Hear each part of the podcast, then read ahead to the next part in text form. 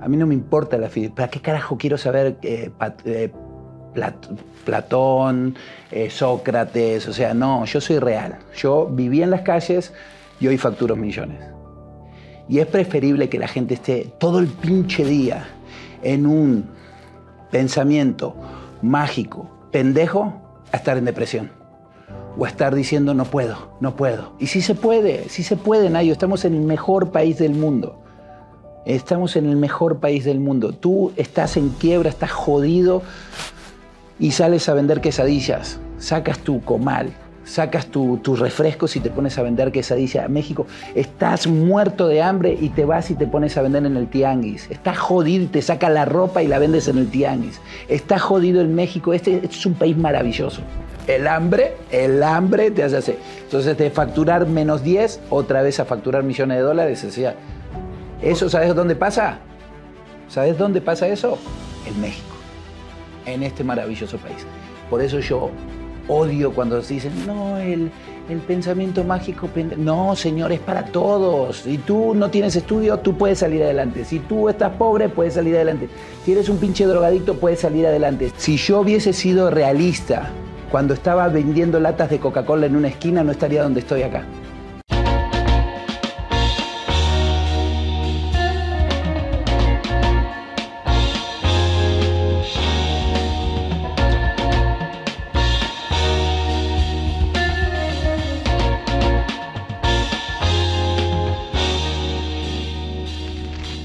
Marcelo, muchísimas gracias por haber, sobre todo, aceptado venir al programa. Porque sé que eres una persona súper ocupada, que realmente llevas tu agenda de, manera así muy determinante. Estuve platicando con tu asistente y la verdad es que para mí es un honor tenerte aquí. No, gracias a ti. Eh, para mí el honor es... Yo quería estar contigo. Yo busqué, quería estar contigo y bueno, yo normalmente logro hacer mis mis cometidos y hoy estoy muy feliz de estar hasta aquí. Igualmente, yo creo que los tiempos son perfectos y por eso precisamente estamos aquí, Marcelo. Siempre. Esta más que una entrevista, es una plática con un amigo. Gracias. Y quiero que la gente conozca quién está detrás de Marcelo Yaguna, que ha logrado muchísimas conferencias, que ha logrado mucha expectación, pero quizás no todos saben la historia desde tu infancia. Así que quiero conectarme con ese Marcelo desde que eras niño. Platícame cómo fue tu infancia. ¿De dónde eres, Marcelo? De Uruguay. De Uruguay. Nací en Uruguay, eh, me crié en Argentina, en un barrio, en La Boca, que es un barrio como Tepito, y un barrio muy pobre. ¿Por qué te fuiste a Argentina si eres de Uruguay? Porque mis padres vivían en Argentina, fueron de vacaciones a Uruguay, nací en Uruguay, nací de siete mesinos y me regresaron a Buenos Aires, donde tendría que haber nacido. ¿Qué hacías en el barrio de La Boca? ¿A qué jugabas? Ah, ¿Qué jugábamos? Fíjate que yo desde los seis años me iba solito al colegio. Yo hoy escuché una entrevista tuya y me... Y era totalmente diferente, ¿no? Mi madre se tenía que salir a las 4 de la mañana a lavar pisos, mi padre no estaba. Y yo a los, a los seis años yo ya tomaba el camión para ir a estudiar y jugábamos cuando regresaba, muy pocas veces podía jugar con mis amigos, los sábados y domingos jugábamos. Jugábamos a los soldados en los baldíos. Eh, yo siempre le digo a mis hijos que las escopetas que hoy tienen ellos automáticas y que tiran, eran dos palitos con dos clavitos, esos eran, eran mis rifles, mis escopetas, pero jugábamos horas, o sea, podíamos empezar en la mañana y terminar en la noche como soldados, ¿no? O jugar al fútbol en el barro, o jugar... Eh, eso eran mis juegos. ¿A qué soñabas cuando eras niño? Cuando estabas tú solo, ¿a qué soñabas? ¿Qué jugabas? Fíjate que yo jugaba a ser rico. Okay. Yo quería, eh, dentro de todo, en la pobreza que vivíamos, en el hambre que vivíamos, yo Mira, nunca me habían hecho esa pregunta. Yo vi al Marcelo que veo hoy para cuidar a mi madre. Fíjate, no me, no me acordaba de eso. Yo solamente quería sacar a mi madre de donde estábamos. Que era una pobreza extrema. Extrema, extrema. Vivíamos en una casa, está en el libro ahí, vivíamos en una casa de lámina y de madera. Se inundaba, o sea, frío, hambre, o sea... ¿Y qué te imaginabas haciendo para ser rico? Híjole, de, de pequeño no me imaginaba qué, pero yo quería ser rico. Después, de adolescente, sí, sinceramente, mi, mi vida se... vol- Yo a los 13 años... Espérame. Aquí algo bien importante. Tú soñabas ser rico para sacar a tu mamá Sí. de donde estaba. Entonces el sueño no era ser rico. El sueño era darle una vida a tu mamá. Sí. O, o sea, tú como hijo, agarrar a tu mamá y sacarla de donde estaba para Sí. poder darle una vida este, Digna. placentera, vamos a llamarla así. Porque me imagino que con lo poco que me has platicado hasta ahorita, tu madre se tenía que salir a las 4 de la mañana para ir a trabajar y eso a ti te dolía. Sí. Te dolía amanecer sin ella. Mucho. ¿Mm? Ahí es donde empieza precisamente el tema de lo que vamos construyendo en nuestra vida y cómo nos vamos imaginando cómo la vamos a construir. ¿Qué pasa después? Y, mi vida se torció muchísimo porque en el barrio que yo vivía, eh, drogarte era normal, robar era normal. A los 13 años yo ya fumaba marihuana. Eh, yo tuve que llegar a delinquir. Estuve preso muchísimas veces de chavo. Y, y a pesar de todo, mi madre siempre ahí conmigo y diciéndome que tenía que hacer las cosas bien. ¿Dónde estaba tu papá? Mi papá aparecía y desaparecía, ¿sabes? Mi papá tenía otra familia y entonces venía, me ponía unas golpizas, o sea, tuve una vida bastante con él dura. eh, y aparecía, desaparecía. Cuando venía al barrio, él fue boxeador, entonces me enseñaba a boxear. Yo me acuerdo muy bien que a los 11 años, 12 años, él me hacía boxear con chavos de 13, 14 años ¿Tenías miedo? mucho, pero si lloraba, eh, si yo llegaba a llorar era terrible para mí, ¿no? O sea, era peor. Entonces me tenía que aguantar.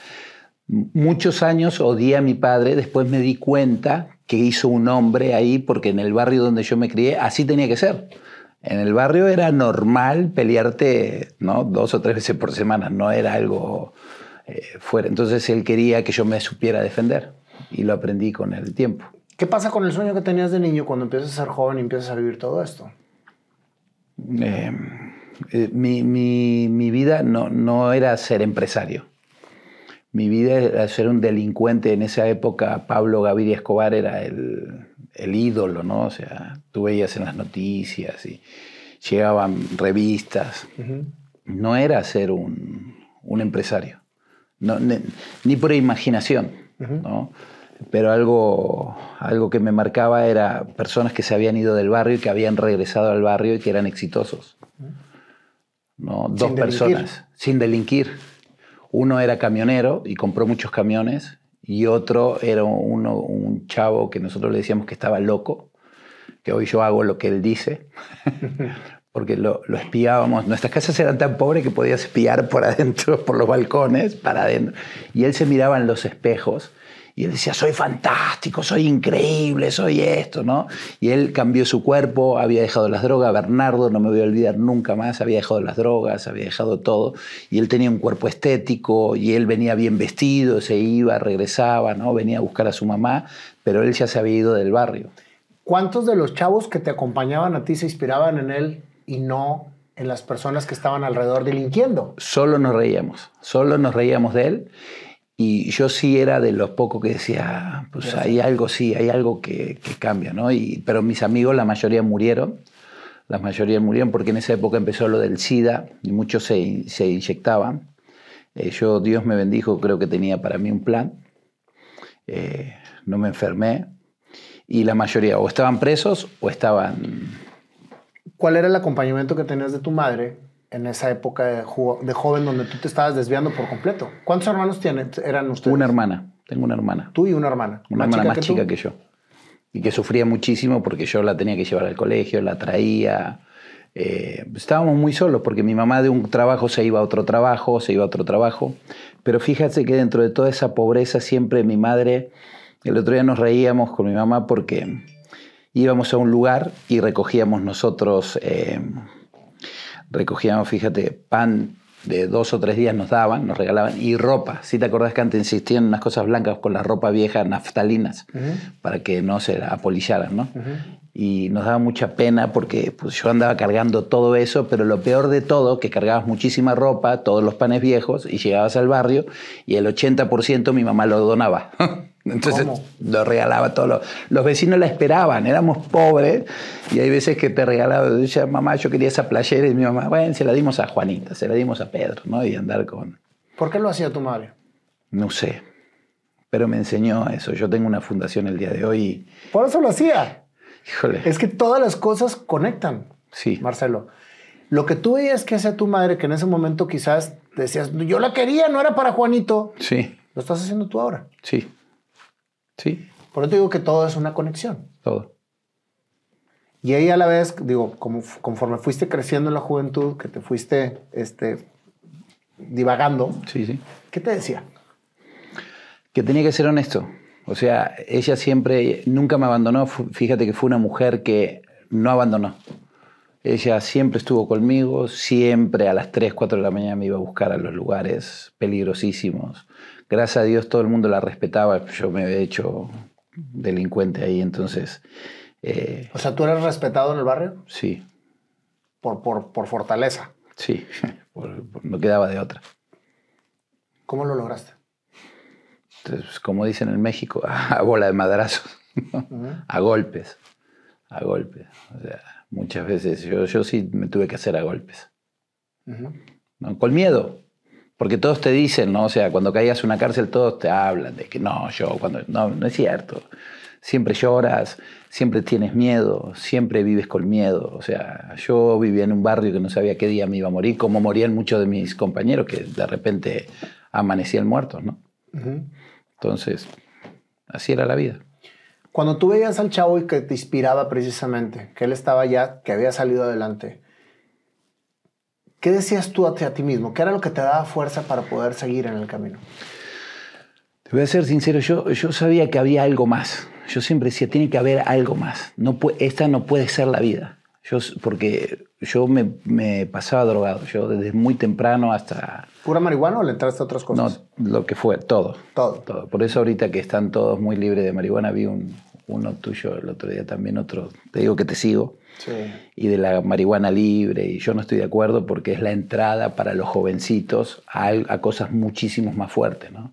No, que el descoyunte y todo eso, yo soy un padre de familia, tengo hoy 30 años sin alcohol y sin drogas.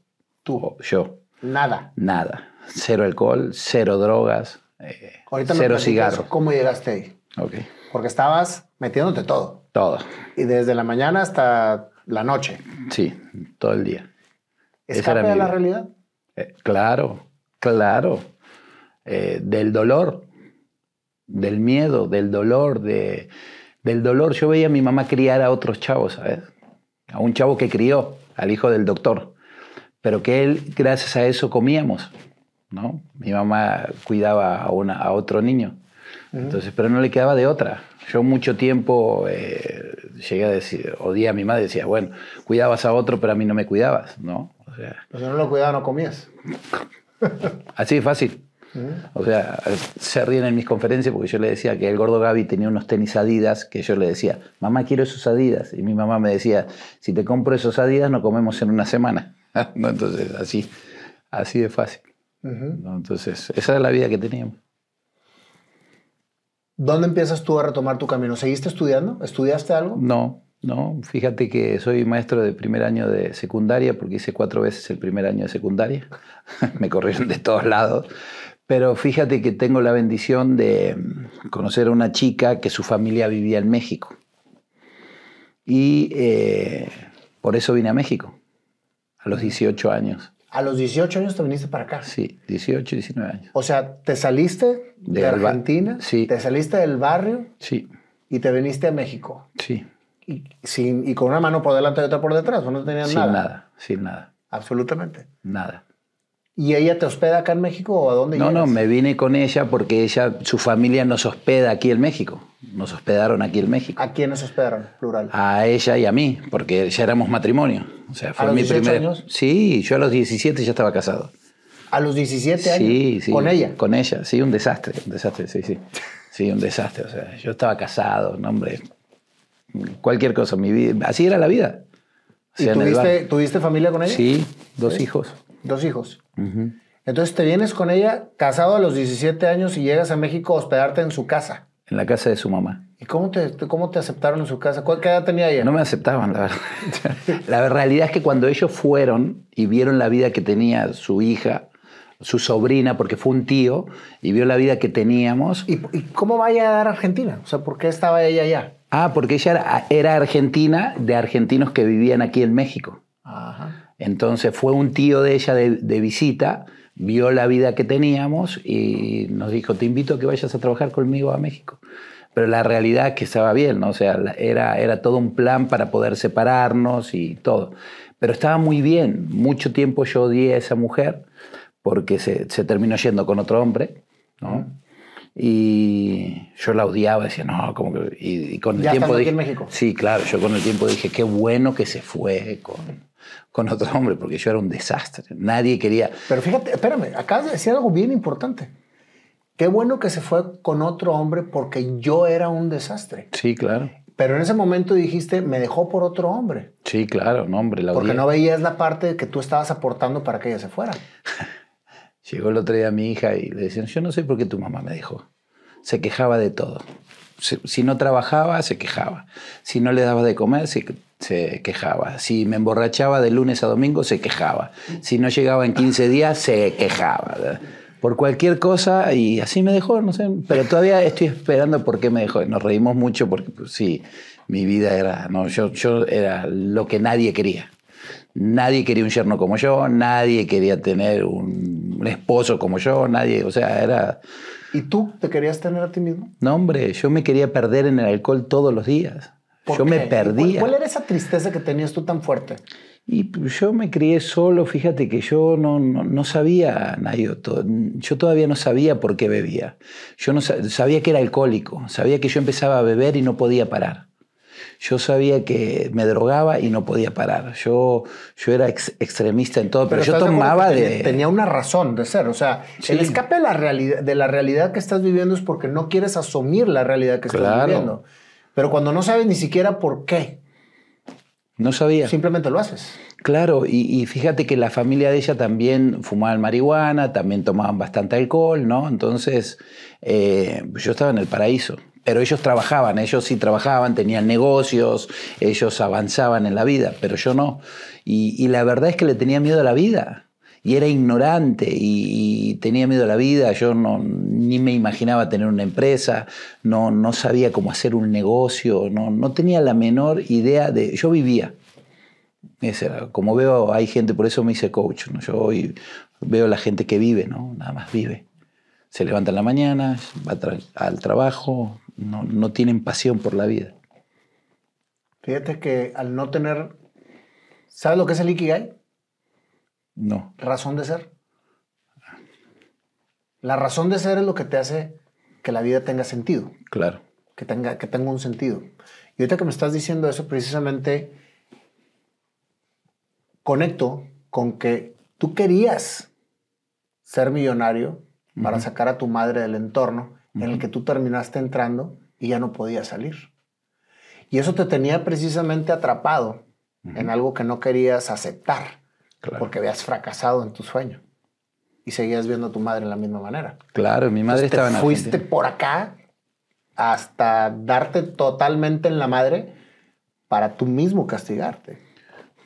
Puede ser, pero fíjate que algo que me sacó a mí fue, yo cuando terminé en la calle solo, yo, yo viví como indigente durante cuatro meses en una casa abandonada.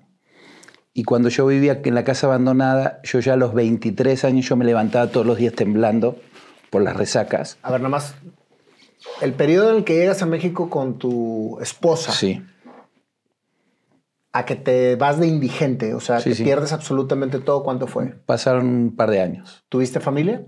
Sí, claro, dos momento? hijos. ¿Y tus hijos no eran motivación para ti para salir adelante? No, no, no, no. Yo no era responsable de nada.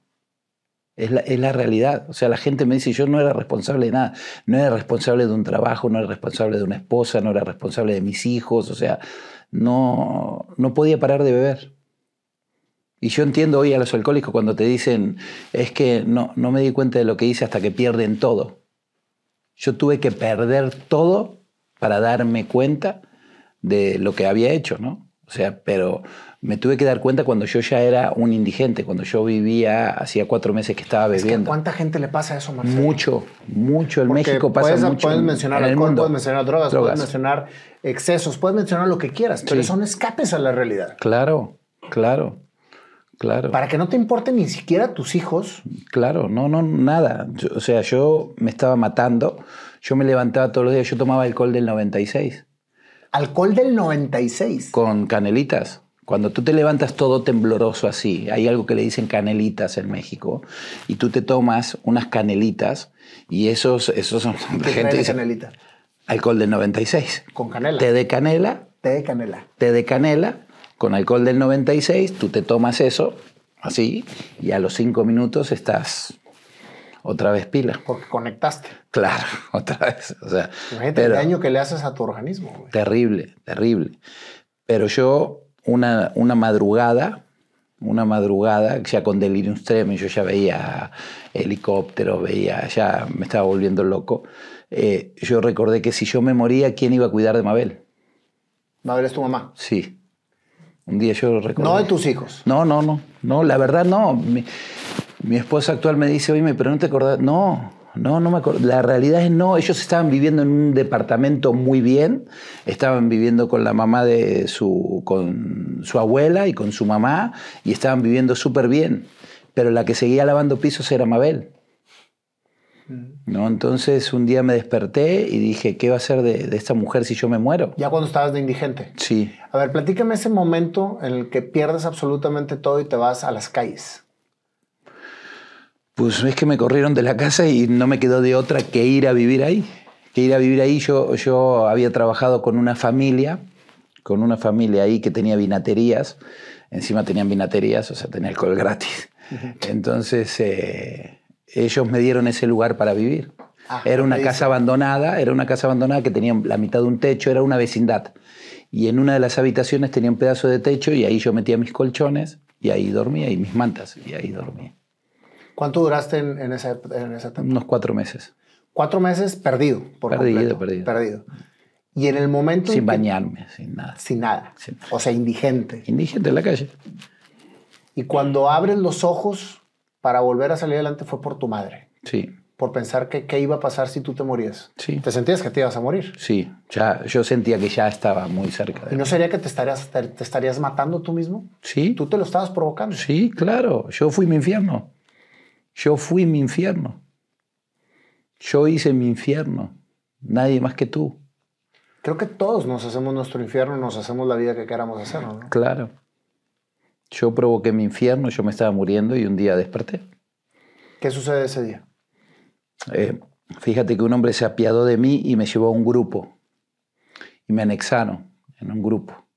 ¿De Alcohólicos Anónimos? de Alcohólicos Anónimos, de 24 horas. Y ahí me dejaron. O sea, una persona te agarró. No, no, era un señor que andaba, eh, era el novio de mi ex suegra. El novio de tu ex suegra. Sí, Leopoldo. Él me llevó al grupo. Me llevaron a un grupo, estuve en el grupo, en el grupo salí, hasta el día de hoy, por gracia de Dios, no he vuelto a beber. Desde que entraste ese día, Nunca más. ok. ¿Cómo es estar anexado?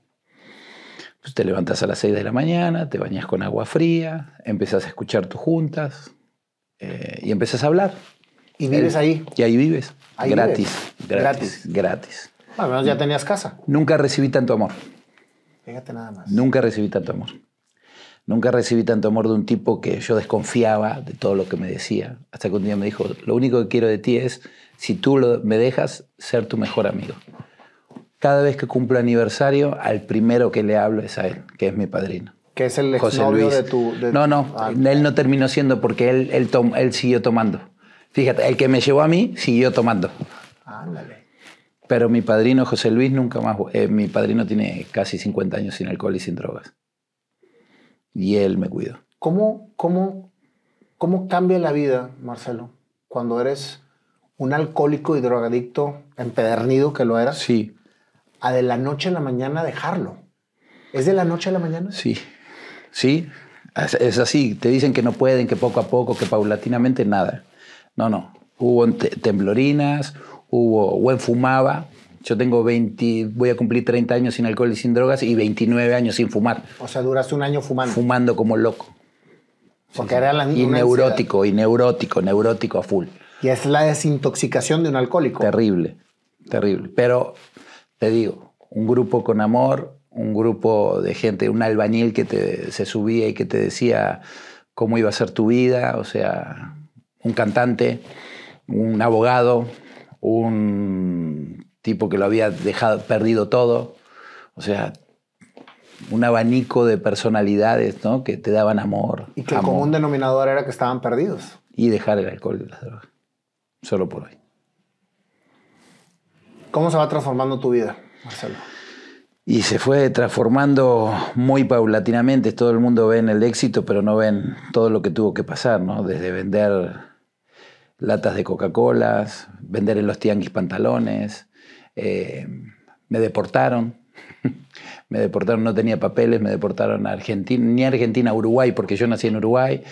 Me volví a Buenos Aires, volví a trabajar, empecé a trabajar otra vez En Buenos Aires. En Buenos Aires. ¿Volviste con tu mamá?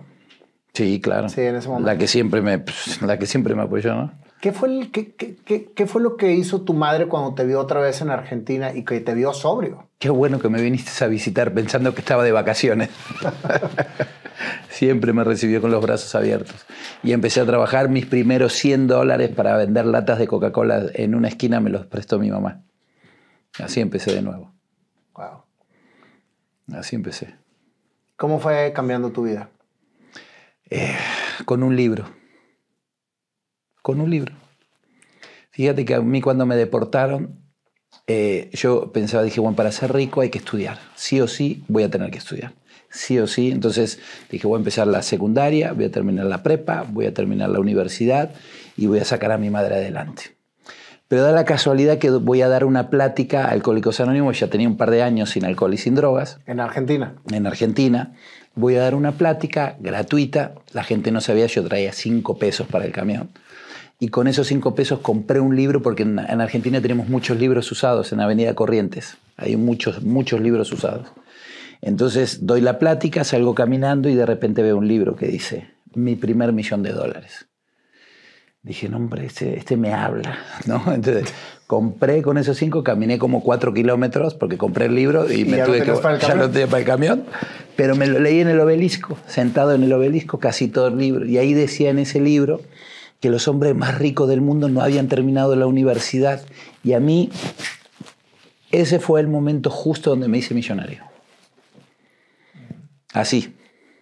Porque cuando yo escuché que decía que los hombres más ricos del mundo no tenían que tener estudios, dije, yo no sabía que después iba a estudiar muchísimo, que me iba a entrenar.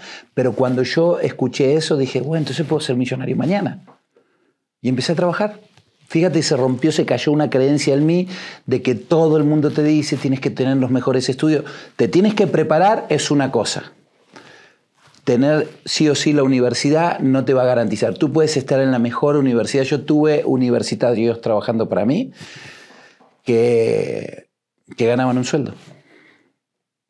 ¿no? Todavía tengo gente que tiene muchos estudios y que trabajan para mí y que, que son de mucho valor, pero que yo me hice sin tener esos estudios, no, no necesité esos estudios. Por supuesto que me preparé muchísimo. ¿no? Soy train de trainer en programación neurolingüística, soy máster en hipnosis, soy eh, life coach, eh, Pero business fue coach. preparación. Preparación, preparación. Para cambiar mi vida. Fíjate cómo, cómo Dios te va poniendo las cosas en el camino de tal manera que desde llega donde debe llegar. O sea, si tú no hubieras ido a dar esa conferencia de Alcohólicos Anónimos, que seguramente lo estabas haciendo por regresar todo lo que te habían dado. Todo lo que ¿Estás me- de acuerdo? Hay que regresar bondadosamente lo que se te regaló. Y en el momento en que lo haces sin esperar nada a cambio, te dan mucho a cambio, Mucho, que es el aprendizaje que tú recoges cuando estás dando algo por amor. claro. ¿Estás de acuerdo? Sí, sí. Entonces te encuentras ese libro y es el parteaguas de tu vida. Dios habló. Habló y te conectó con lo que realmente venías a hacer. Claro. ¿Qué dijiste que ibas a hacer cuando eras niño? Millonario. ¿Y qué fue lo que te hizo el parteaguas de tu vida? Un libro Un que libro. decía cómo ser millonario. Claro. Sí.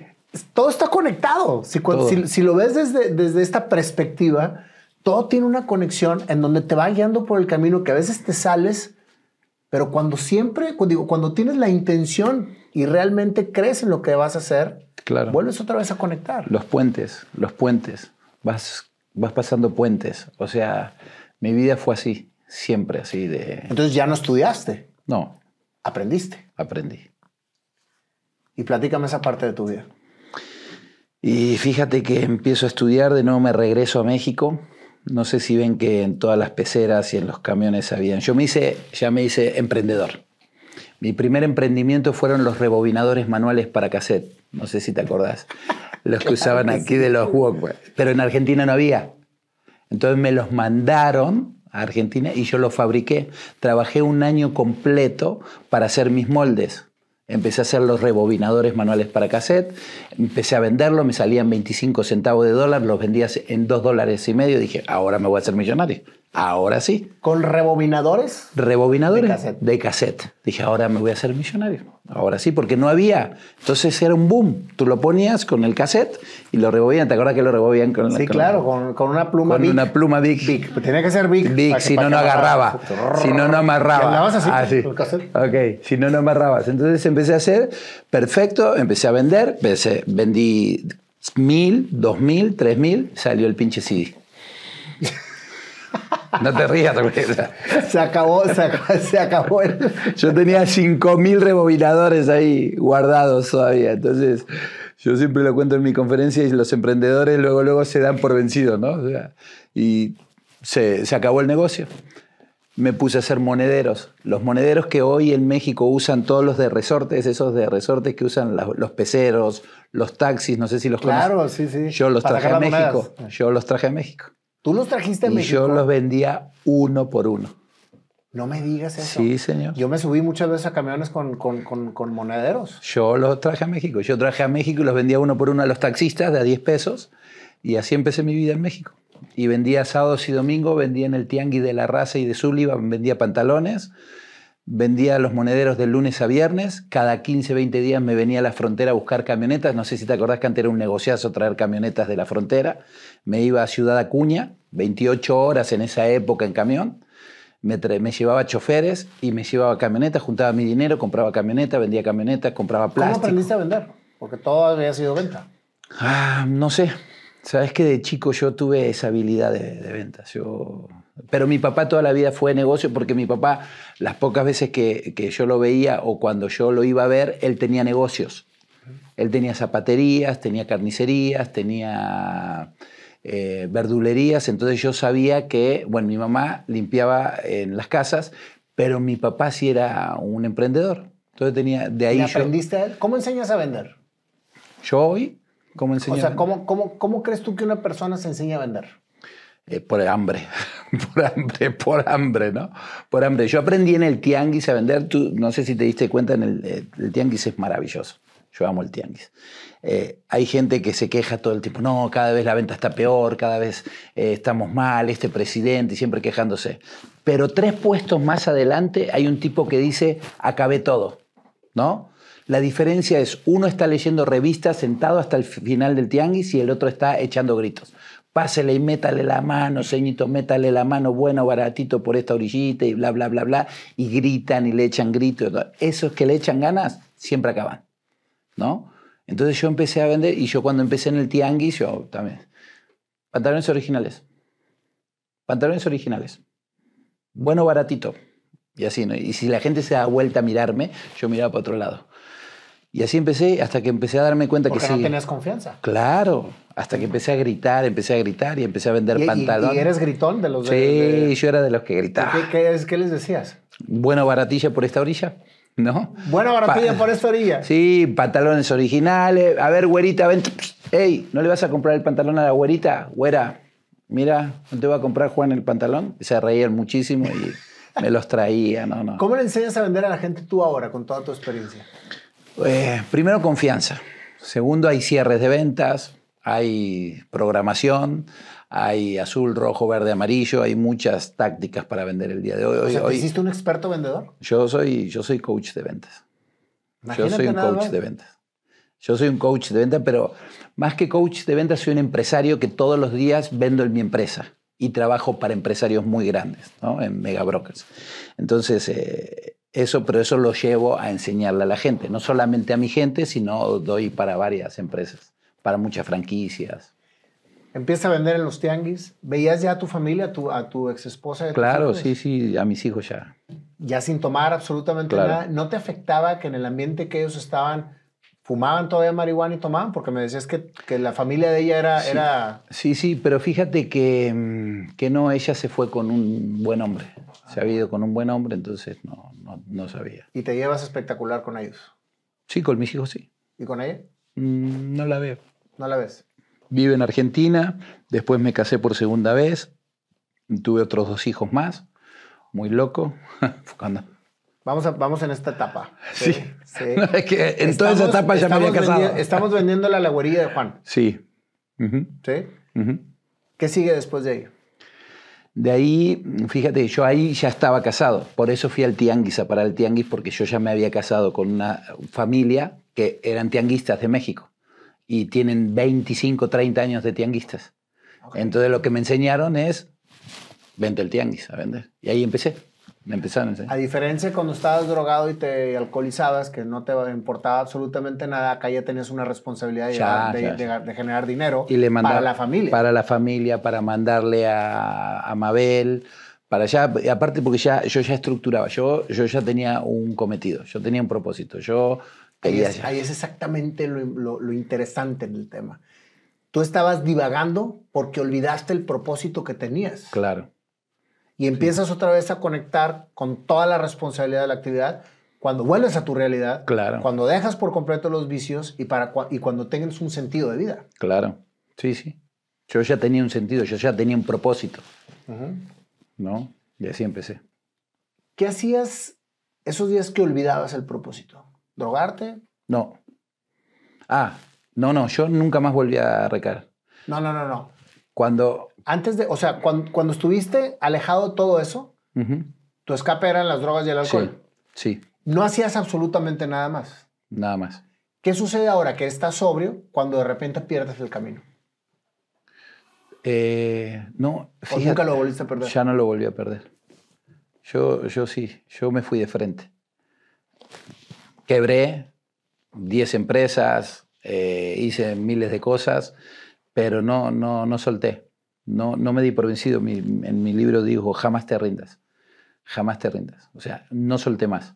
O sea, yo me puse un propósito y soy cabeza dura. Pero es bien importante lo que estás diciendo, porque yo quebré. Sí, claro. Tú dices, yo quebré, Sí, yo caí, yo todo, pero no volví a dejar mi propósito. no. Eso es algo bien fuerte, Marcelo, porque cuando una persona fue y de repente cae en situaciones que lo pueden volver a conectar a eso que fue, entonces se vuelve a desmadrar la vida. Sí. Y una persona que está enfocada en su propósito, que está perfectamente clara, aunque tropiece y aunque vuelva otra vez a caer, siempre tiene la esperanza de, levantarse. Pero hay algo importante que, que por qué no volví a drogarme ni volví a... Ya ahí sí estaban mis hijos. Pero también la primera vez estaban. Sí, pero yo no tenía un propósito y no, pero y cuando yo dejé las drogas y el alcohol, yo siempre me volví ejemplo de mis hijos. Yo siempre elegí ser ejemplo de mis hijos. Elegí eh, de ser un mejor padre, de ser, trato todos los días de ser un mejor esposo, trato todos los días de ser un mejor hijo. No soy perfecto, soy, soy terrible, soy duro, soy neurótico, pero siempre estoy, ¿cómo se llama? Eh, en la búsqueda de mejorar todos los días, todos los días, todos los días, todos los días. Pero yo no dejé, y, siempre digo, ahora que tengo dinero para tomar champán, elijo no tomarlo por mis hijos. Porque para, y por los jóvenes. Porque cuando yo me paro en un escenario y decirle a los chavos, cuando hay tantos diciendo, fumarte un churro no pasa nada. No es cierto, sí pasa. No te drogues, no te fumes un churro. Hay gente que lo puede controlar. El 95% de la gente que se fuma un churro no lo puede controlar y va por cosas más fuertes. ¿Ok? Entonces, no te drogues, no fumes, no le hagas caso a las nuevas leyes de que es- todo es negocio de política. ¿no? Entonces, eh, no, no, no, yo no estoy de acuerdo con eso. ¿no? Yo veo así. Ahora, esto que me estás diciendo suena muy, muy fácil, Pero cuando estás verdaderamente en una situación compleja, porque has estado, quebraste. Sí, sí. sí. ¿sí? ¿Cómo le haces para que realmente no sueltes el propósito? Lloras, berreas, te tiras al piso. O sea, mi esposa me ha visto, mi esposa me ha visto, ahorita en la pandemia volví a quebrar, porque la gente no sabe. Y el coach, yo rompo récords, camino sobre el fuego, rompo flechas con mi garganta, doblo varillas, rompo ladrillos, o sea, soy fuerte. El coach entró en depresión, no, no una depresión que yo no me di cuenta. Ahorita con el tiempo me di cuenta, ¿no? De que, que, está, que había pasado con Marcelo. O sea, de tener 45 brokers, de estar colocando millones, de, yo trabajo para, para fondos de inversión, y de estar colocando, de repente los fondos dijeron, no hay colocación, nadie te tomaba dinero, y los 45 brokers desaparecieron, habían ahorros, gracias a Dios, pero, pero todo se cayó al piso, ¿no? Y imagínate tomando, no, qué miedo, yo, yo, me doy miedo, yo normal de pensar si yo tomara, o sea, ¿qué pasaría? Pero fíjate, ahí está lo importante, que ya estás consciente del daño que te estaba haciendo hacerlo. Claro, y a los, de, y a los que amo, y a los que amaba, a todo el mundo, y a los que no amaba, yo le hacía daño a los que amaba, a los que no amaba, o sea, a mí, a todos, o sea, terrible. Yo, Entonces sí. lo que no te haces, lo que no te hace perder el propósito, aunque estés abajo, sí es precisamente el amor. Claro. El amor siempre es más fuerte. Lo digo en mis conferencias. El amor siempre es más fuerte. Empiezas a crecer después del tianguis. ¿Qué haces? ¿Ya estabas casado con tu segunda esposa? No, con mi tercera esposa. Ah. ¿Llevas tres? Tres. ¿Qué pasó entre, las, entre la, la segunda y la tercera? Yo empecé a crecer, ¿sabes qué? Yo empecé a estudiar mucho empecé a estudiar mucho, a estudiar aprender. mucho y a aprender y aprender y a, y a, crecer. Y yo le decía a mi segunda... O sea, las ventas en el tianguis te empezaron a dar estabilidad económica. Llegué a vender miles de pantalones. Yo llegaba con dos camionetas llenas de pantalones. O sea, pantalones. Pantalones. Escucha lo que hacía. Renté un local, era el único que tenía un puesto y atrás renté un local y tenía cambiadores. Era el único que tenía cambiadores en el tianguis. Después en el otro tianguis que no tenía local, era el único que tenía. ¿Alguna vez vieron un cambiador en un tianguis? No hay. No hay. Yo ponía un alambre con una cortina y las señoras se probaban ahí el pantalón. Entonces, eso, y no, nadie lo copiaba. Y, pero las señoras no te compraban los pantalones porque decían, ah, es que tengo que esperar una semana. No, pruébeselo aquí. ¿No? Después vendí monederos, o sea, no, no paré. O sea, siempre hacía una diferencia. Vendí latas de Coca-Cola. Todos me preguntan, ¿y por qué hiciste dinero vendiendo? Porque yo vendía, mis compañeros vendían 100 y yo vendía 250. La diferencia es que yo tenía todos los sabores, tenía un refrigeradorcito así, con hielo, y tenía popotes. Esa era la diferencia. Y yo no me paraba en las esquinas. Yo no me sentaba. Cuando cambiaba el semáforo, yo seguía vendiendo. Mis compañeros se sentaban dos o tres semáforos. Yo seguía vendiendo. Yo seguía vendiendo. Yo seguía vendiendo. Porque me tenía que venir a México. Cuando vendí lata de Coca-Cola, el propósito era venirse a México. Después de venirse a México era traerse a Mabel a México. ¿no? Entonces siempre cambias el propósito. No, no cambias el propósito, sigue siendo el mismo, pero cambias el, trabajo, cambias la empresa, vas cambiando y empiezas a crecer, a crecer, a crecer. Hasta que tuve la fortuna me hice vendedor profesional, me invitaron a vender en, la, en una marca de coches japoneses. Puedes decirlo. Nissan. Uh -huh. Y me hice campeón de ventas de Nissan. Yo cuando aprendí ahí lo que era un cierre de ventas, un tipo me, enseñó, me dio unas copias de un libro de Alex Day. De Alex Day. El mejor la, vendedor del mundo, ¿cuál? Sí. No, no, me dio una que es la Biblia del vendedor. Ah, la Biblia del vendedor. Y me dio las copias. Y entonces cuando yo ahí leí, eh, ¿lo quiere azul o amarillo? Y en esa época había platina, no sé si te acordás. Uh -huh. entonces, entonces yo llegaba, veía los videos, leía y tomaba acción. Y yo le decía al señor, ¿entonces le gustaría eh, azul o amarillo? No, amarillo. Si lo tengo amarillo, cerramos el tratado ahorita. Sí. Yo decía, hasta yo me impresionaba, ¿no? Decía, sí. Entonces, entonces yo vendía un coche. Y empecé, a, entonces esto funciona. Entonces, ¿quién le enseñó a Alex Day? Un, un gringo. Me fui a estudiar con él. ¿Quién le enseñó a este? Me fui a estudiar terminé, yo tengo todos los entrenamientos con Tony Robbins, con Bandler, con Grinder. ¿no? Yo soy trainer de programación neurolingüística. Entonces empecé. Y empecé una vez que yo... ¿Te obsesionaste por, la, por, Por crecer. Por, crecer. Por crecer me obsesioné. Yo, yo quería... Por aprender. Sí, claro, claro. Yo, yo Más quería... yo creo que como aprender. O sea, Sí. Sí, Te claro, obsesionaste por aprender. claro. Y empecé a crecer. Y empecé a dar cursos en, mi, en la Nissan de ventas. A los que eran primeros mis maestros, les empecé a dar cursos. Y así empecé. Y después, gracias a Dios, terminé en la Nissan y empecé con un broker financiero. Y ahí cambió mi vida para siempre.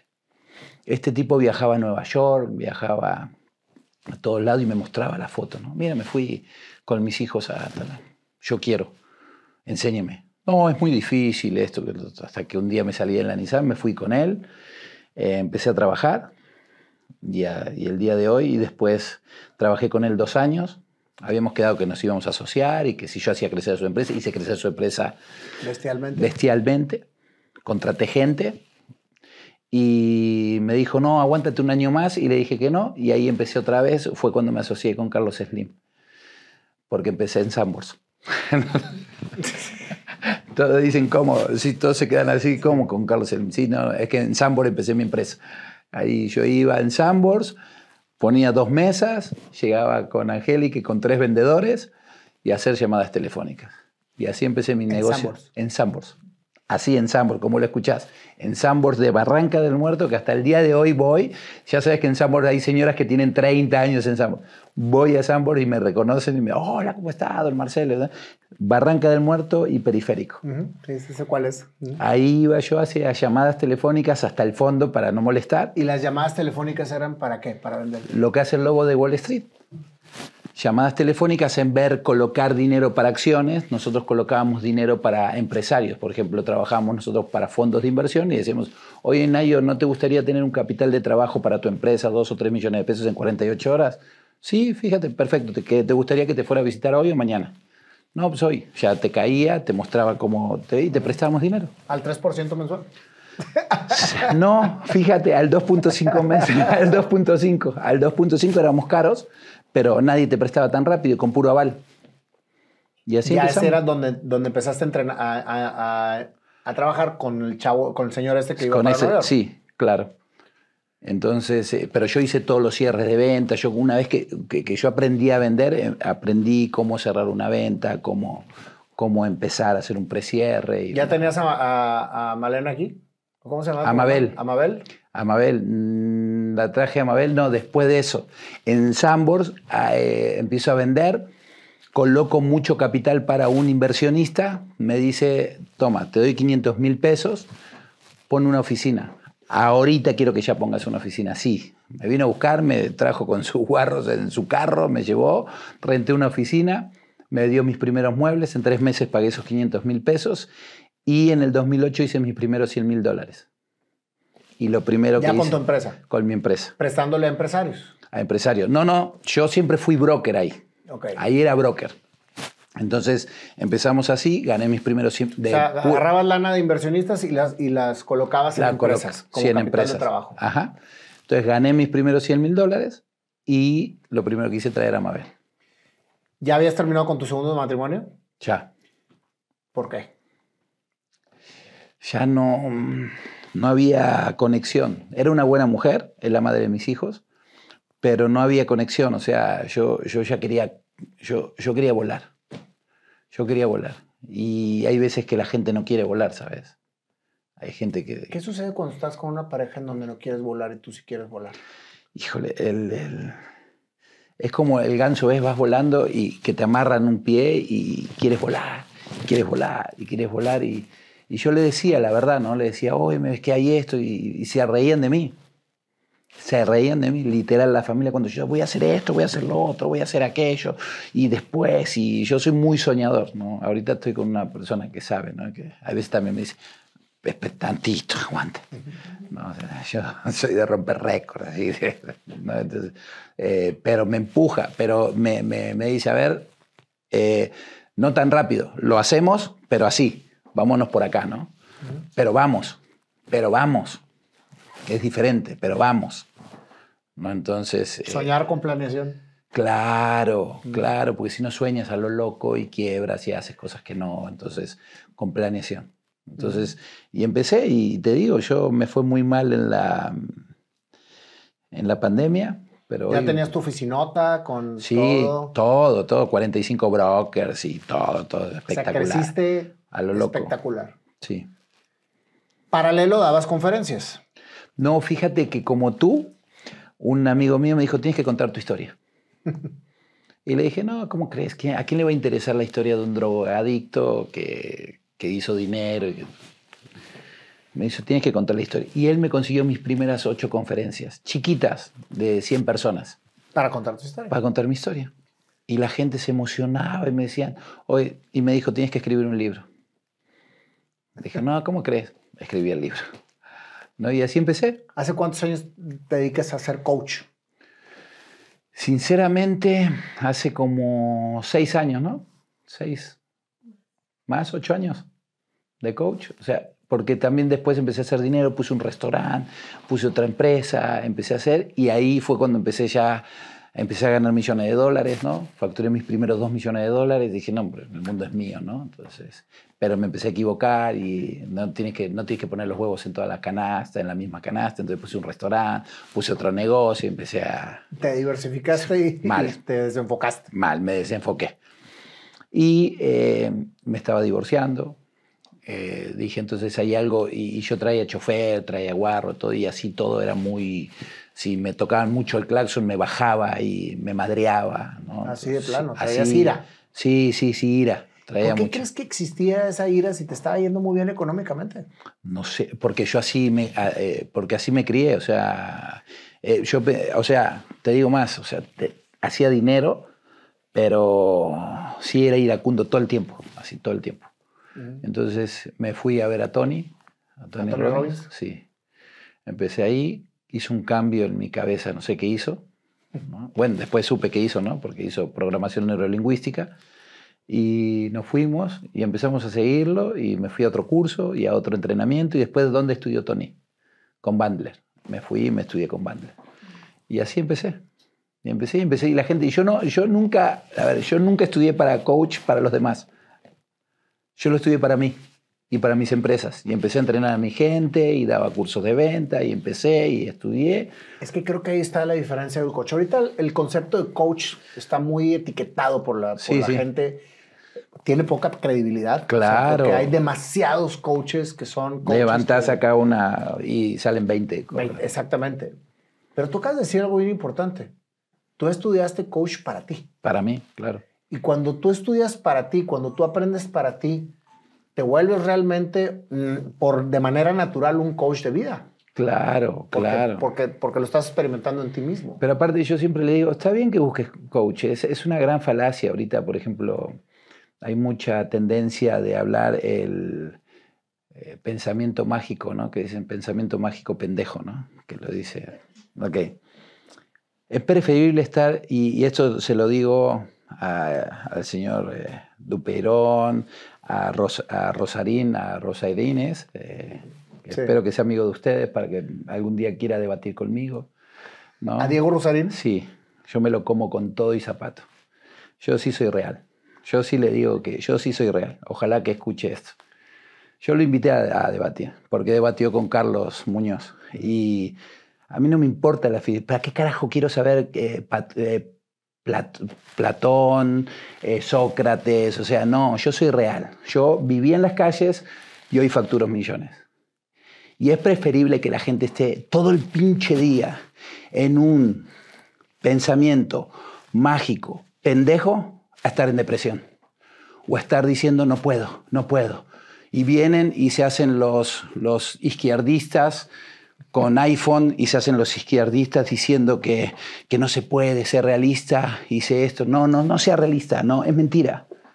Por eso también vine contigo. Por eso vino. No es mentira, no seas realista.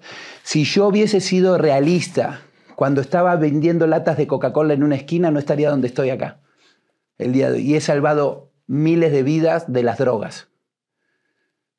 He salvado miles de vidas de, una vida apestosa, de una vida que tienen eh, mediocre, de gente que me habla y me dice, el otro día estaba en, en el programa de hoy, se me acercó un tipo y me dijo, usted es un tipo maravilloso. Yo me quedé así de, ¿por qué? Me dice, gracias a usted cambié mi vida. Yo compré su libro. Y si usted salió con la niñez que estuvo, salió, yo leí todo su libro, con la niñez que usted estuvo y cómo vivió usted, salió adelante, yo también puedo salir adelante. Y hoy tengo mi empresa. Y estaba ahí, en un programa de hoy. Y puse una empresa gracias porque escuchó a un loco, Marcelo Yaguna, que sí se puede. Y sí se puede, sí se puede, Nayo. Estamos en el mejor país del mundo. Estamos en el mejor país del mundo. Tú estás en quiebra, estás jodido y sales a vender quesadillas. Sacas tu comal, sacas tus refrescos y te pones a vender quesadillas a México. Estás muerto de hambre y te vas y te pones a vender en el tianguis. Estás jodido y te sacas la ropa y la vendes en el tianguis. Estás jodido en México. Este, este es un país maravilloso. Este es un país eh, como, como México no hay dos. Y yo te lo digo porque muchos mexicanos dicen, no, es que yo amo este país. Sí, pero tú naciste aquí, no te queda de otra, güey. Yo amo este país porque decidí amar este país. Porque este país, o sea, y, me podía haber ido a Estados Unidos muchas veces. Sin embargo, yo no cambio a México. Muchos amigos míos me dicen, ¿por qué no te regresas a, Buenos Aires ahorita? Puedes vivir en la mejor zona. Ni loco. Yo no cambio este país nunca más. Este es mi país. Yo soy mexicano. Yo creo que Dios se equivocó una sola vez conmigo. Todo eso lo que me estás diciendo es precisamente lo que te hace ser millonario, no lo que tengas materialmente. Claro. Eso es precisamente el sentido de la vida. Encontraste el camino. Claro. Lo entendiste y aparte lo transmites. Y eso es precisamente la riqueza que tenemos que compartir con la gente que nos rodea. Claro. Si no fueras un tacaño claro. de tu experiencia. Claro, México es yo creo que en México se puede hacer cualquier cosa. Yo nunca más, mira, cuando quebré otra vez la última vez, volví a, gracias a Dios tengo un amigo, vendí pruebas COVID y, volví a levantar. O sea, ¿quién no vendió eh, tapaboca? ¿Quién lo vendió tapaboca? Todos los que quebramos, porque yo también quebré, güey. Eh, pero este nadie te dice, pero no, hombre, o sea, es vergüenza decir. A mí no, yo soy súper orgulloso y, sí. y como tú lo acabas de decir, se puede salir adelante, por supuesto pierdes todo y lo puedes volver a hacer. Hoy vivimos en una casa de 1300 metros. Hoy soy orgulloso dueño de una... Te estoy hablando de un año y fracción atrás. De, soy dueño del 25% de un eh, hospital. Me asocié con una gente. Tengo un, un, negocio de hospitales así, ahorita espectacular. Tengo brokeraje, tengo brokeraje, o sea, le hacemos descuentos a doctores para, bueno, cambié mi vida porque cuando... ¿Te reinventaste? Sí, el hambre, el hambre te hace así. Entonces, de facturar menos 10, otra vez a facturar millones de dólares, o sea, ¿eso sabes dónde pasa? ¿Sabes dónde pasa eso? En México, en este maravilloso país. Por eso yo Odio cuando dicen, no, el, el pensamiento mágico. No, señor, es para todos. Si tú no tienes estudio, tú puedes salir adelante. Si tú estás pobre, puedes salir adelante.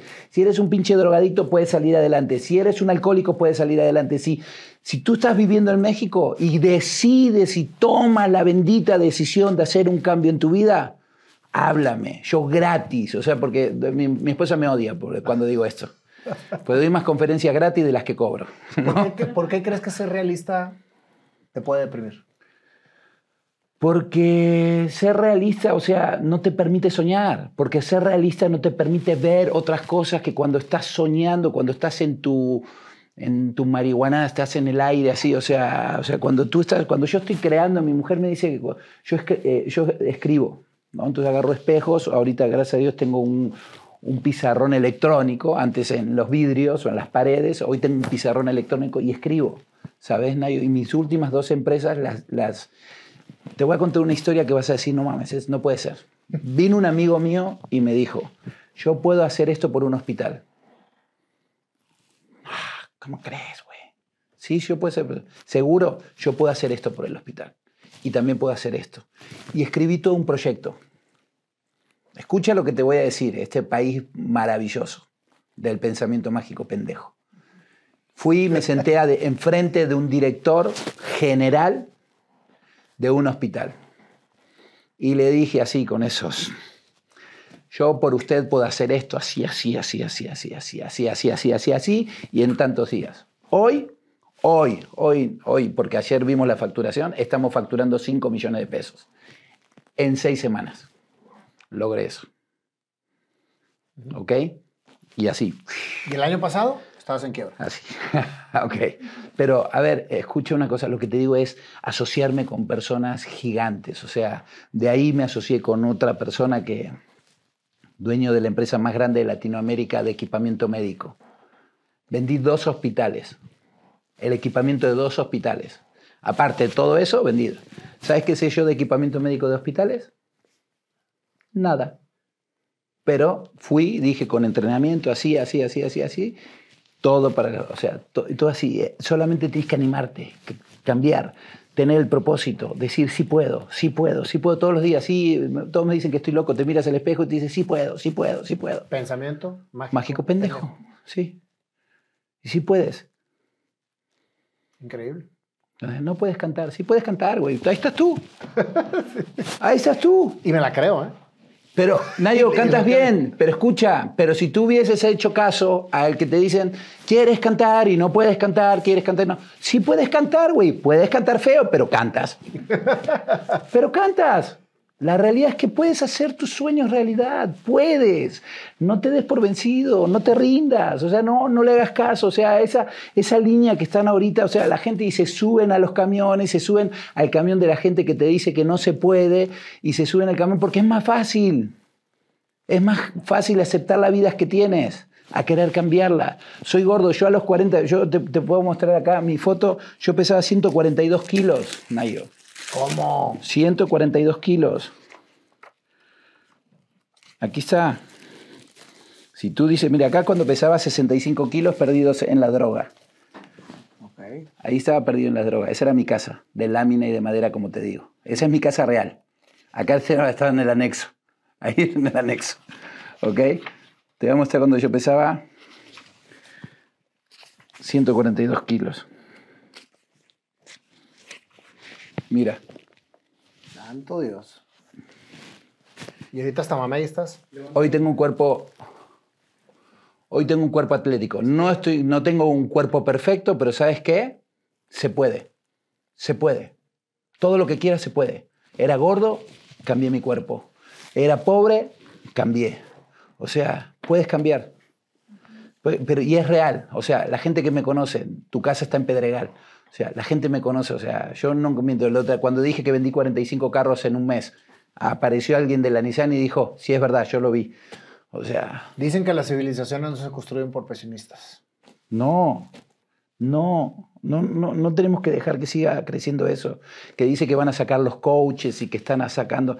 Está bien, tienen razón, muchos coaches mienten y solamente viven del coaching. Yo no vivo del coaching está bien, pero hay algunos que son muy buenos. Tony Robbins vive del coaching, tiene, pero tiene como, creo que tiene 5.000 empresas, pero empezó en el coaching y ha cambiado vidas. Ahora, tú ves a Tony y van, como se llama, tú vas a cualquier evento mío. El otro día fueron, en el evento que rompimos el récord, mil personas. De esas solamente, quizás 50 cambien su vida de una forma drástica. ¿A cuánta gente hiciste caminar por fuego? Mil a mil personas hiciste caminar por fuego y tienes el récord Guinness. No, el récord Guinness no lo tengo porque no fueron los del récord Guinness, pero lo voy a romper. Mi mujer se enoja mucho, pero voy a romper el récord Guinness aquí en México, vas a ver, vamos a caminar. El récord Guinness es de 1.700 personas. Voy a hacer caminar 5.000 personas. Vas a ver. No lo dudo. Aquí, en México. Y lo vamos a romper en México. Tercer matrimonio. Sí. ¿Feliz? Feliz con muchos altibajos. ¿O es porque está aquí? No, no, no, no, no. hemos pasado por muchos, hemos pasado por muchos altibajos, aprendiendo a vivir. Llevamos 14 años juntos.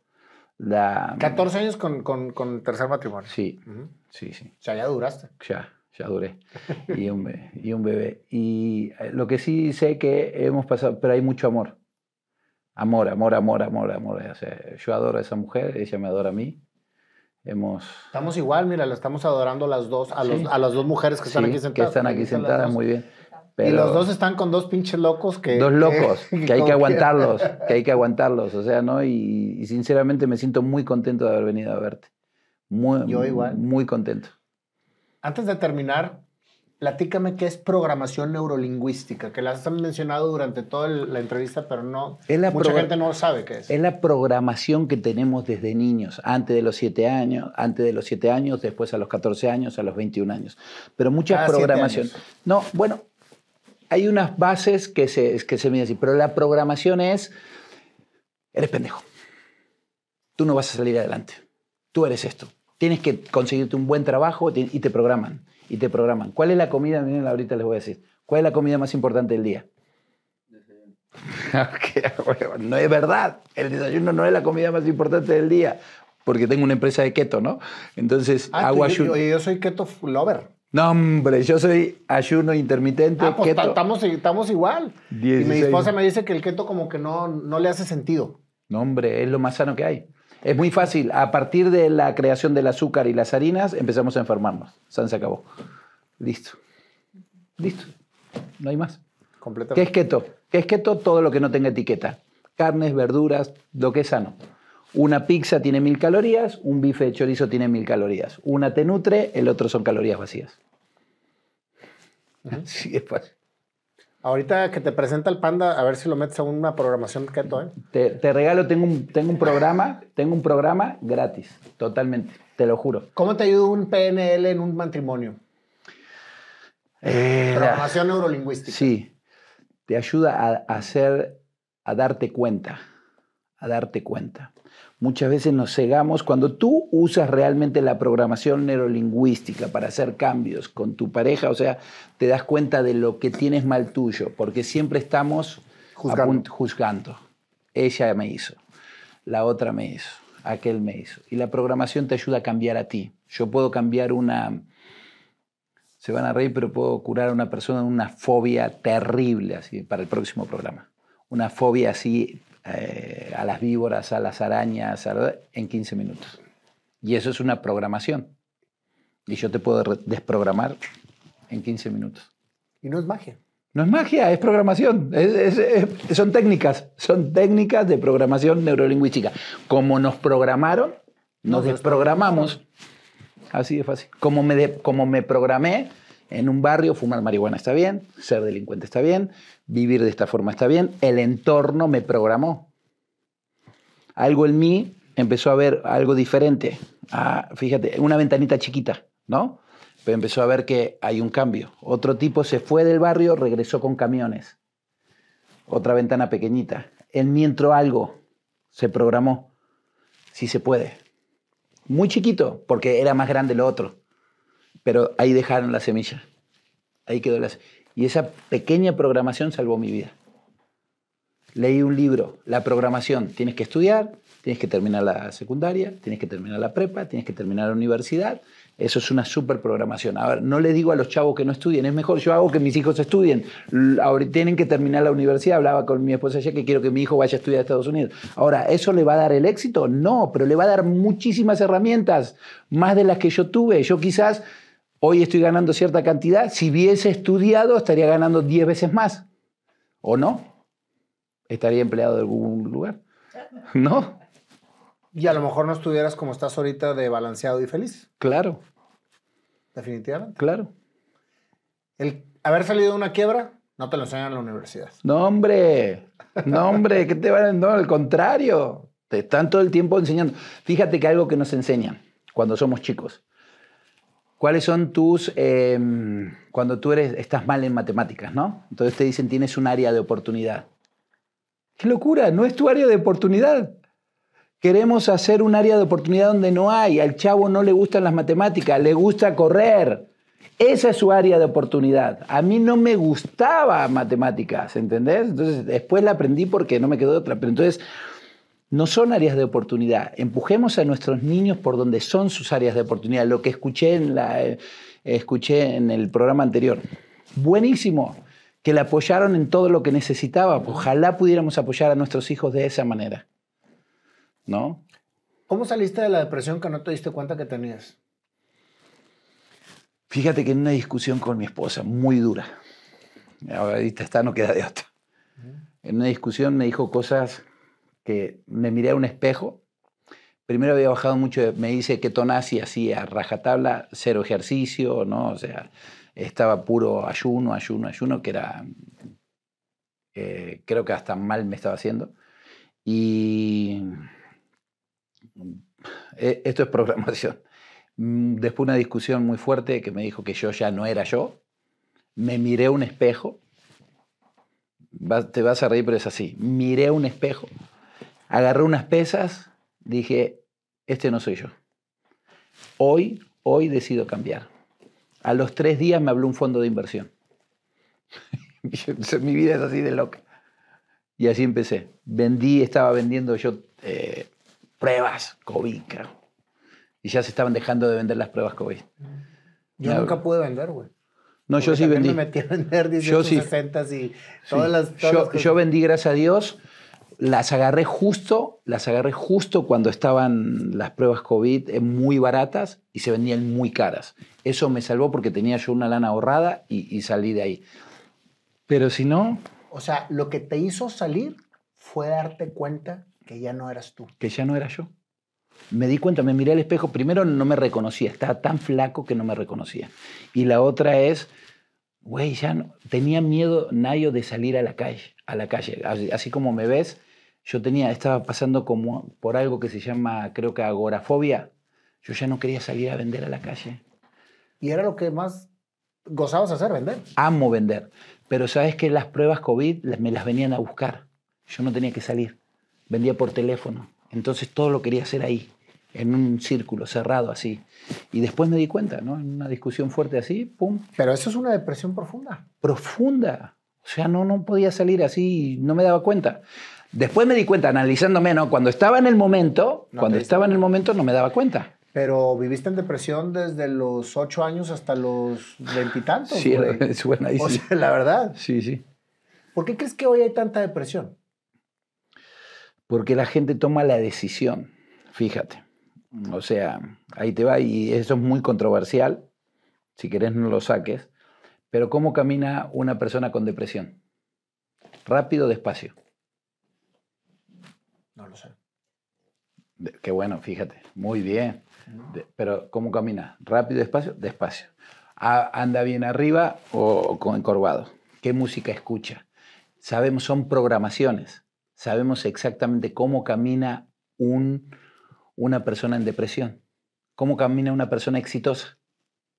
Erguido. Ah, ¿ves? ¿ves? Es exitosa. Muy bien. Ah, muy bien. No, no, muy bien porque yo lo hago en, mis conferencias. Son programaciones y no, escuchamos música, hablamos con la comadre. ¿Cómo estás, comadre? De la chingada. ¿Y tú? Peor. ¿Y cómo nos va a ir peor? ¿Y viste el presidente que está ahorita? No, hombre, ahorita, este, ahorita, sí, ahorita sí nos va a ir. De y te rodeas de pura, de pura negatividad. Y buscas para estar más negativo. Yo en esa época ni hablaba. Estaba estábamos encerrados en un departamento, estábamos encerrados en un departamento, o sea, imagínate, y trataba de hacer ejercicio, hacía ejercicio, pero puta, no me sentía bien, o sea... Sin energía. Nada, nada, nada, ni siendo keto, nada, o sea... Y, y el día que decidí, que me di cuenta, ¿qué hice?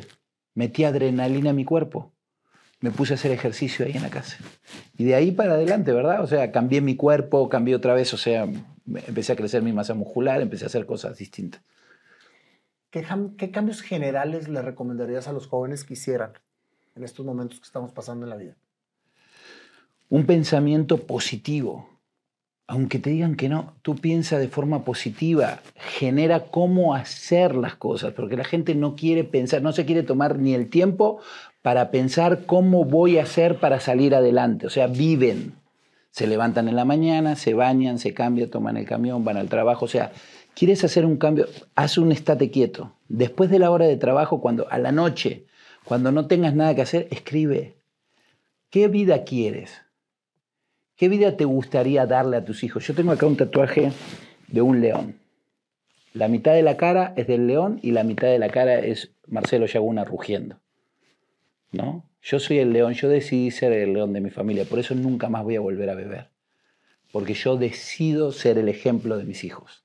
¿Nunca te dieron ganas de volver a beber? Claro, oh, claro, sí, claro. De repente ves a todos tus amigos están echando una chela en el medio del mar, ¿no? Y dices, pues, me tomo una Coca Light, ¿no? ¿Y ni una chela te tomas? No, nada. ¿Tienes miedo de volver a caer? No. ¿O simplemente no lo quieres hacer? No lo quiero hacer. No tengo miedo de volver a caer porque me cuido mucho. Mi esposa me prueba los panes envinados, o sea, no como bombones, una locura. Pero así aprendí, así me programé. No bombones envinados, no esto, no el otro. Y ¿Por qué crees que tienes que ser tan extremista para dejar algo? Es que fui tan extremista para sufrir que hoy quiero ser muy extremista para vivir. Sí.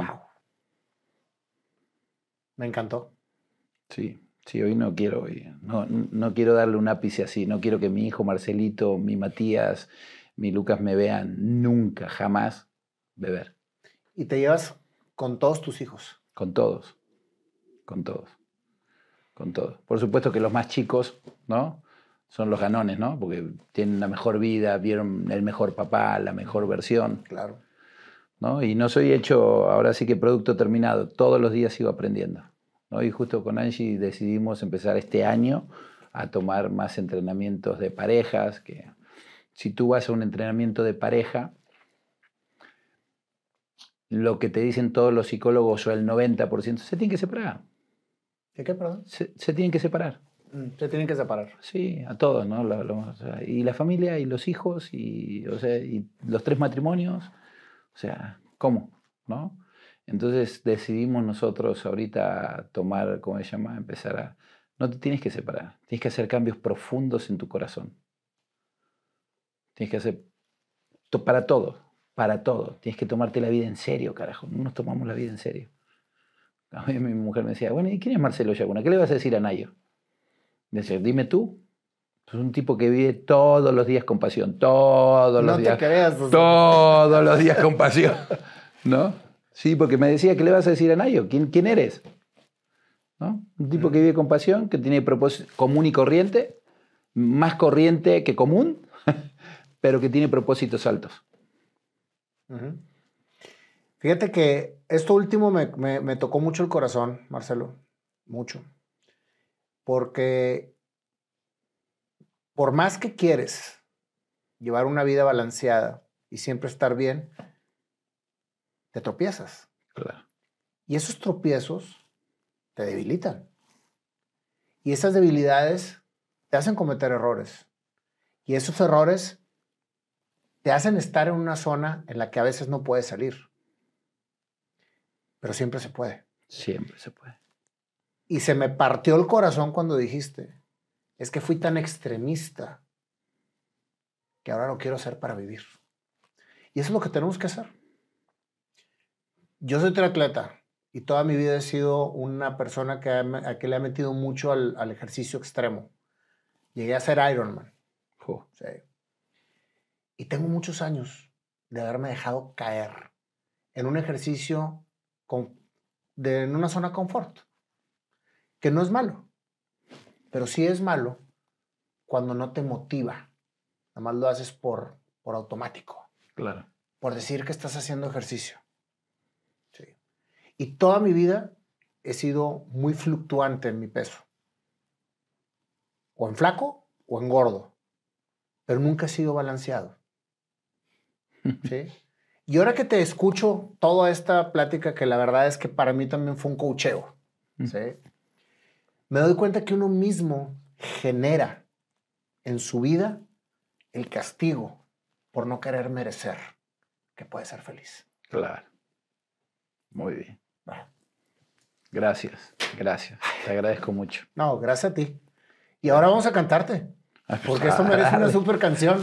A ver qué nos trae el panda. Mientras yo no tenga que cantar. Vamos a ver qué nos trae el panda con esta fantástica historia que nos acabas de platicar mi querido Marcelo. Gracias, pandita. ¿Cómo estás, panda? Estás con madre porque ya no te cambias. Ya nada más el chalequito es el que viene siempre incluido. ya no vamos a andar planchi, Vamos a hacer tu, tu monito. Tu monito con el chalequito. El, premio panda. El, premio panda. Oye, a ver, ¿qué nos depara esta canción, mi querido? Mira, eh, toda la entrevista me está inspirando lo siguiente. Ánimo, échale ganas, Nayito.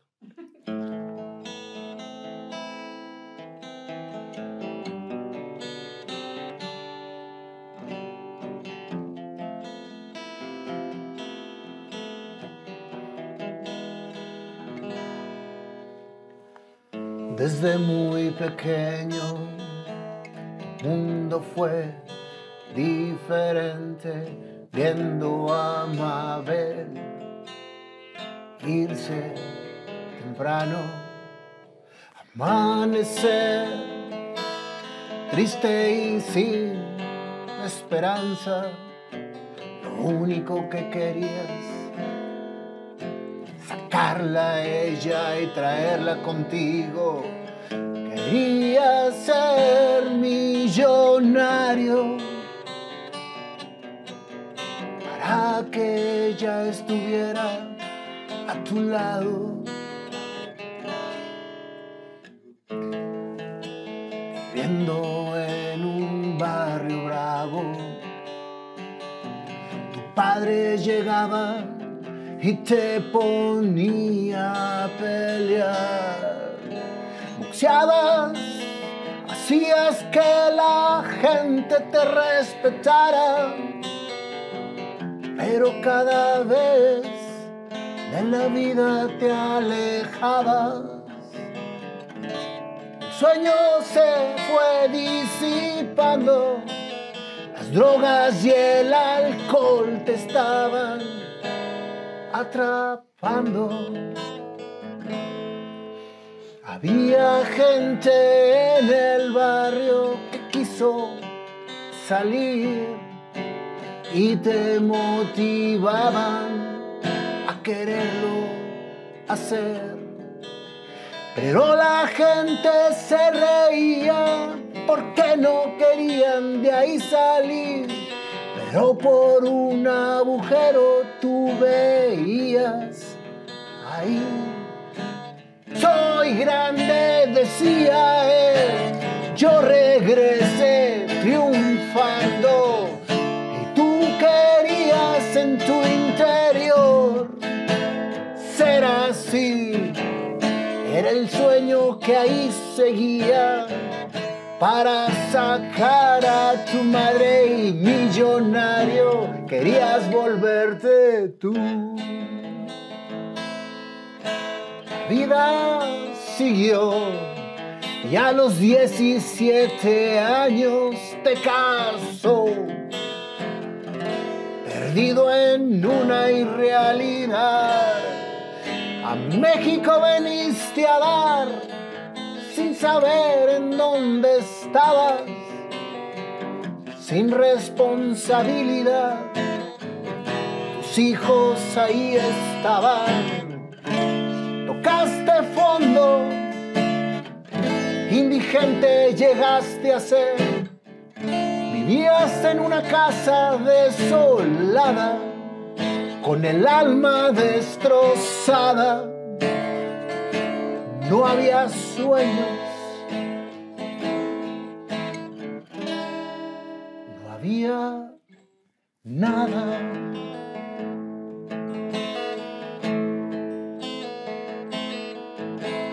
Pronto algo llegó, de la mano te agarró, te enfocó. Dios estaba presente en el ex pareja de tu antigua suegra y llegó y te recogió. A alcohólicos anónimos, dijiste no más y ahí empezó otra vez a cambiar. Vendiste cosas que ni imaginabas vender, pero te hizo volver a nacer. Todo vendiste, todo experimentaste y así te encontraste sobrio con un sentido de vida, porque no querías morir, porque Mabel existía. Empezaste a cambiar obtener Argentina regresaste a echarle todo tu ser. Tu madre te abrió los brazos y te dijo, qué bueno que me visitaste. Pero en realidad volviste por ella. Todo trascendió, Marcelo creció. Te encontraste con muchas cosas que te hicieron continuar tu sueño rodeado de pantalones y todo lo que se dejaba vender en ese tianguis otra vez. Güeyita, ven a comprarme un pantalón. Ahí empezó todo a cambiar. La seguridad en ti, las ganas de vivir. Tus hijos estaban por ahí, pero te tenías a ti.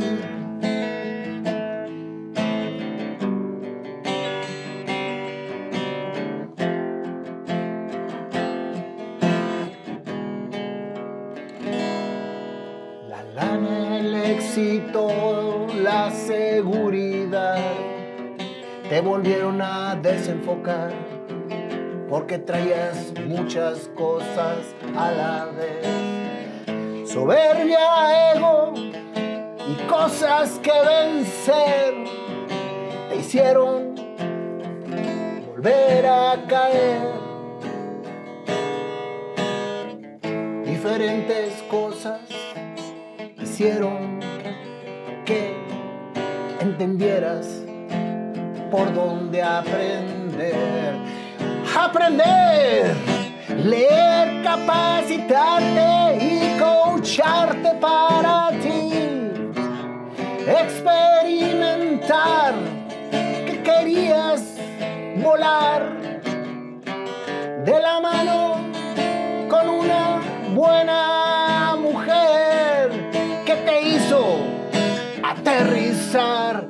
otra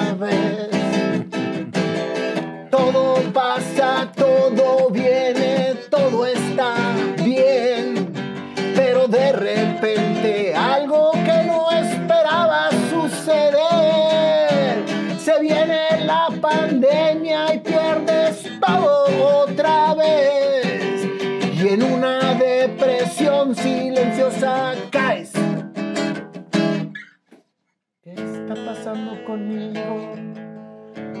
Estoy. Me veo al espejo y ese yo no soy. Una discusión con la que te hace balancear. Te dice y te grita, ¿tú dónde estás? Y ahí vuelves otra vez a generar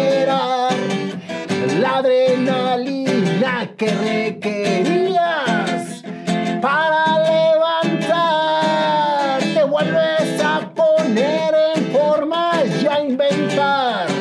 Y otra vez vuelves a sacar a Marcelo que todo de la mano de Dios saldrá.